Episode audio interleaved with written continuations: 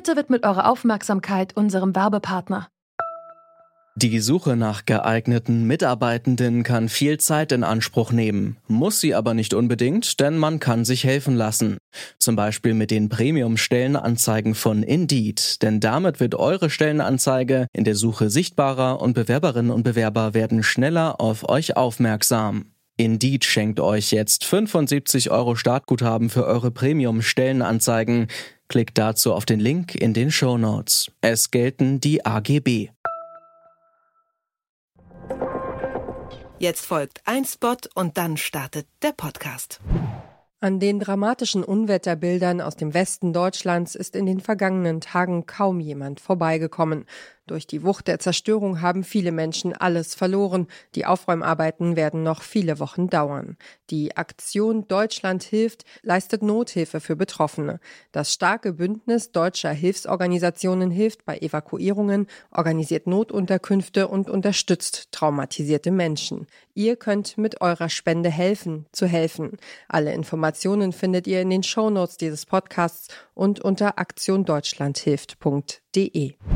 Established as a national park in 1975, the Great Barrier Reef was designated as a World Heritage Site six years later, and efforts are underway to deal with pollution, overfishing, and the consequences of climate change. Seit langem ist klar, dem Great Barrier Reef vor der Küste Australiens geht es nicht gut. Der Beitrag eben kam von National Geographic und stammt aus dem Jahr 2009.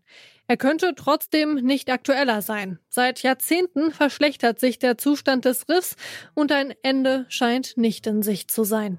Erst kürzlich wollte die UNESCO deswegen das Riff auf die Liste des gefährdeten Welterbes setzen. Doch ohne Erfolg. Wir fragen uns deshalb heute, hat das Great Barrier Reef noch eine Zukunft? Es ist Montag, der 26. Juli.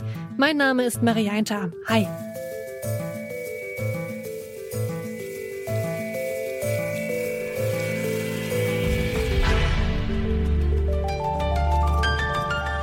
Zurück zum Thema. Rund 2500 einzelne Riffs und über 900 kleine und größere Inseln. Das Great Barrier Reef ist ein gigantisches Ökosystem. Doch es schrumpft. Inzwischen sind zum Beispiel über die Hälfte der Steinkorallen abgestorben. Die sind wichtig, damit Korallenriffe überhaupt erst entstehen und erhalten bleiben. Über die Ursachen für den dramatischen Zustand habe ich mit Professor Christian Wild gesprochen. Er ist Maritimökologe an der Universität Bremen. Ich habe ihn gefragt, was genau das Great Barrier Reef so bedroht. Das globale Problem ist die Klimaveränderung und die führt im Ozean zu zwei Konsequenzen. Das ist die Ozeanerwärmung, die Meereserwärmung und die Ansäuerung. Und gerade die Meereserwärmung, das ist etwas, was den Steinkorallen sehr zusetzt, weil die Steinkorallen, die die Riffe bilden, die leben in einem ganz eng umgrenzten Temperaturbereich von ungefähr 21 bis 28 Grad Celsius und sobald die Wassertemperatur nur ein oder zwei Grad darüber hinausgeht, kommt es zur Korallenbleiche und dann sind die Steinkorallen ganz schwach. Und wenn dann noch lokale, regionale Faktoren wie Eintrag von Düngemitteln aus der küstennahen Landwirtschaft dazukommen oder Überfischung, und das findet teilweise auch am Great Barrier Reef statt, dann gewinnen die Algen. Und das ist etwas, was wir leider sehen, diese Riffe verändern sich sehr schnell. Es kommt zu einem Übergang der Dominanz von Steinkorallen zu Algen. Das Great Barrier Reef stirbt. Deswegen hat das Welterbekomitee der UNESCO im Juni gefordert, das Riff offiziell als gefährdet einzustufen. Doch die australische Regierung hatte etwas dagegen. Man würde bereits genug tun, sagte Umweltministerin Susan Lee in einem Interview mit dem Sender ABC. We've invested $3 billion under the Reef 2050 plan and other measures, and I'll stand up anywhere and say it's the best managed reef in the world. Vergangene Woche wurde dann eine Entscheidung gefällt. Das Riff wird auch zukünftig nicht als gefährdet eingestuft. Urs Welterlin ist Journalist und Auslandskorrespondent und lebt seit über 20 Jahren in Australien. Ihn habe ich gefragt, warum die australische Regierung eine Herabstufung unbedingt verhindern will. Ja, aus zwei Gründen. Das erste ist sicher, dass es eine absolute Blamage wäre für ein reiches, gut entwickeltes, modernes Land wie Australien, wenn so ein wichtiges Naturbesitz so eingestuft wird. Und das zweite ist natürlich wirtschaftlich.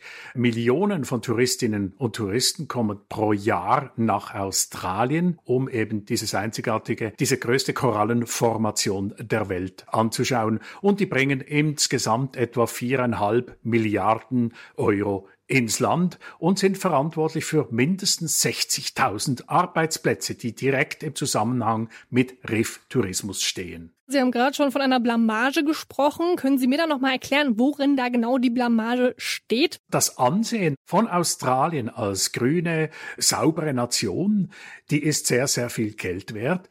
Und natürlich macht sich das auf internationalem Parkett politisch auch nicht sehr gut. Vor allem jetzt natürlich, wo immer mehr Länder, gerade was Klimawandel angeht, immer mehr Gegenmaßnahmen treffen. Was ist denn der Grund dafür, dass sich Australien so zurückhält in Fragen des Klimaschutzes? Also dieser Grund hat einen Namen und der ist Kohle. Australien ist einer der größten Kohleproduzenten und Exporteure der Welt. Und Kohle ist natürlich ja, sozusagen der Klimakiller Nummer eins. Wenn sich die Welt jetzt anstrengt und wenn Australien sich jetzt anstrengt, Klimaschutz wirklich voranzutreiben, geht natürlich automatisch der Bedarf nach diesem Klimakiller zurück. Was wurde denn bisher von Seiten der australischen Regierung unternommen, um das Riff zu schützen? Das Riff leidet ja in erster Linie unter sogenannter Korallenbleiche. Das ist, wenn die Algen, die in einer Symbiose mit den Korallen leben, wenn die absterben nach einer Hitzewelle, Unterwasser-Hitzewelle. Und das ist eigentlich das größte Problem. Das zweitgrößte Problem sind Abwässer, die ins Riff reingehen und dann zu einer Veralgung führen. Und das dritte ist ein Befall von Dornenkronen, Seesternen. In diesen beiden Bereichen, nämlich Korallen, fressende Seesterne und eben dieser Zufluss, da hat die australische Regierung viel unternommen, hat in den letzten Jahren Millionen reingesteckt, um diese beiden Probleme zumindest anzugehen. Wo es aber fehlt, ist der Kampf gegen das Hauptproblem, nämlich den Klimawandel. Jetzt soll Australien bis Dezember 2022 einen Plan entwickeln, wie das Ökosystem besser geschützt werden kann. Wie wahrscheinlich ist es denn, dass die australische Regierung umdenkt, was den Klimaschutz angeht? Oh, ich denke nicht, dass das wirklich geschehen wird. Ich denke, da wird Australien wieder Ablenkungsmanöver orchestrieren, wird wahrscheinlich wieder wesentlich mehr Geld in diese beiden anderen Probleme, die ich genannt habe, reinpumpen, um eben so zu tun, wie wenn man etwas machen würde. Aber das Hauptproblem, der Klimawandel, ist ein viel größeres Problem.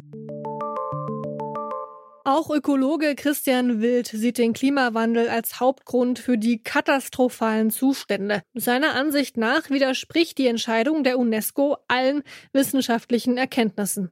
Ja, es ist eine verpasste Chance. Wenn die UNESCO der Wissenschaft gefolgt wäre und das große Barriereriff als gefährdet eingestuft hätte oder vielleicht sogar noch einen Schritt weiter gegangen wäre und dem äh, großen Barriereriff diesen Status als Weltnaturerbe entzogen hätte, dann hätte das massiven Druck auf die australische Regierung ausgeübt. Und dann wäre vielleicht endlich mal etwas passiert in Richtung Reduzierung dieser lokalen, regionalen Faktoren, dann wäre die australische Regierung zum Umdenken gezwungen gewesen und hätte eventuell ihre Pläne für die Küstennutzung überdacht. Das wäre der erste Schritt gewesen. Und dazu kommt, dass auch ein globales Signal gesetzt worden wäre und dass, dass nicht nur Australien, sondern auch andere entwickelte Länder eventuell noch aufmerksamer geworden wären auf diesen sehr katastrophalen Zustand des großen Barriereriffs. Und dann wäre auch klar gewesen, dass der Klimawandel hier eine der Hauptursachen, wahrscheinlich die alles überstrahlende Ursache für diesen katastrophalen Zustand dieses unseres größten Korallenriffs ist. Das Great Barrier Reef ist die größte von Lebewesen geschaffene Struktur der Erde. Fast 350.000 Quadratkilometer groß beherbergt es hunderte Tier- und Pflanzenarten und auch der Tourismus rund um das Riff ist wirtschaftlich unersetzlich. Doch Überfischung und Abwässer gefährden das Ökosystem. Wenn es nach Wissenschaftlerinnen und Wissenschaftlern wie Christian Wild geht, muss künftig aber der Klimawandel als größte Gefahr anerkannt werden und auch bekämpft werden. Die Einstufung als gefährdetes Welterbe durch die UNESCO wäre eine Chance dafür gewesen. Wenn das Great Barrier Reef eine Zukunft haben soll, müssen solche Chancen genutzt werden und effektiver Klimaschutz betrieben werden. So sieht es auch Journalist Urs Welterlin. Hoffnungsvoll ist er angesichts der aktuellen Politik allerdings nicht. Das war's von uns für heute. An dieser Folge mitgearbeitet haben Lina Cordes, Claudia Peissig und Benjamin Serdani. Chef vom Dienst war Kai Rehmen und mein Name ist Marianta. Ciao. Zurück zum Thema vom Podcast Radio Detektor FM.